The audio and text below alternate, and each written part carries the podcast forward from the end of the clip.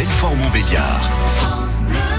Le plus de l'info ce matin est consacré à la crise au sein de l'université de Bourgogne-Franche-Comté. Oui, l'équipe dirigeante de cette université a décidé de démissionner collectivement aujourd'hui à l'issue du conseil d'administration à Besançon. Bonjour Émilie Pou. Bonjour Mélanie, bonjour à tous. Vous avez pu rencontrer l'un de ces dirigeants démissionnaires qui s'exprime d'ailleurs pour la première fois. Alors pourquoi une telle décision? Alors pour comprendre Mélanie, il faut déjà que je vous explique ce qu'est l'université de Bourgogne-Franche-Comté. Depuis 2016, elle s'est regroupée en fédération qui s'appelle euh, la Commu.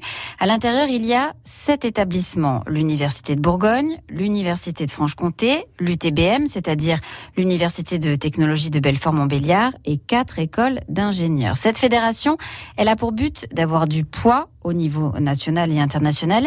Et l'idée, c'était qu'au fil des années, chaque établissement devait laisser des prérogatives du pouvoir à la fédération, un peu comme ce qu'ont fait les mairies avec les communautés de communes, si vous voulez. Le problème, c'est que certains chefs d'établissement, notamment en Bourgogne, ne l'ont pas fait.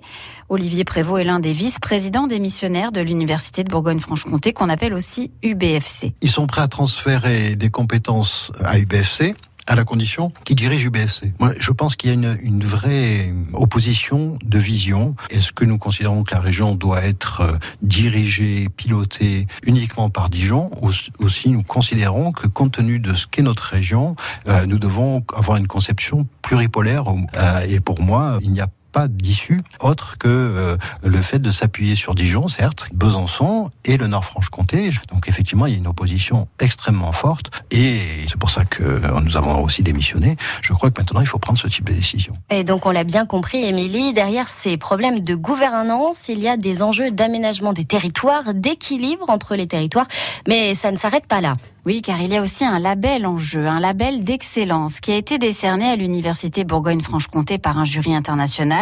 Il s'appelle ICIT avec des millions d'euros à la clé, notamment pour la recherche.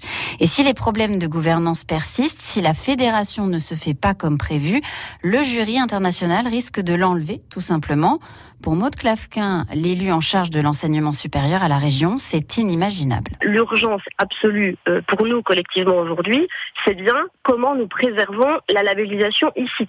Nous avons un, une deadline qui est posée euh, par le ministère. Euh, alors nous parlons, il nous reste environ trois mois pour prouver que les engagements qui avaient été ceux des, établissements et de la commune euh, au moment de la signature du, contrat sont bien respectés ou sont en passe de l'être et que nous allons, euh, je l'espère, collectivement euh, tous prendre conscience de l'importance de, de, cette labellisation et donc de l'avenir, je le dis très clairement, de l'avenir de la recherche en Bourgogne-Franche-Comté. Et du coup, on l'entend, Émilie, les politiques s'en mêlent. Hein. Oui, une réunion a déjà eu lieu entre les présidents d'agglomération concernés, Bourguignon et Franc-Comtois. Il y avait aussi la région et les recteurs. Un texte commun est en cours d'élaboration, mais ça bloque encore.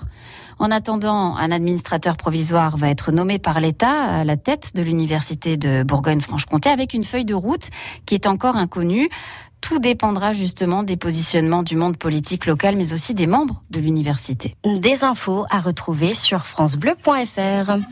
Le plus de l'info à retrouver sur francebleu.fr.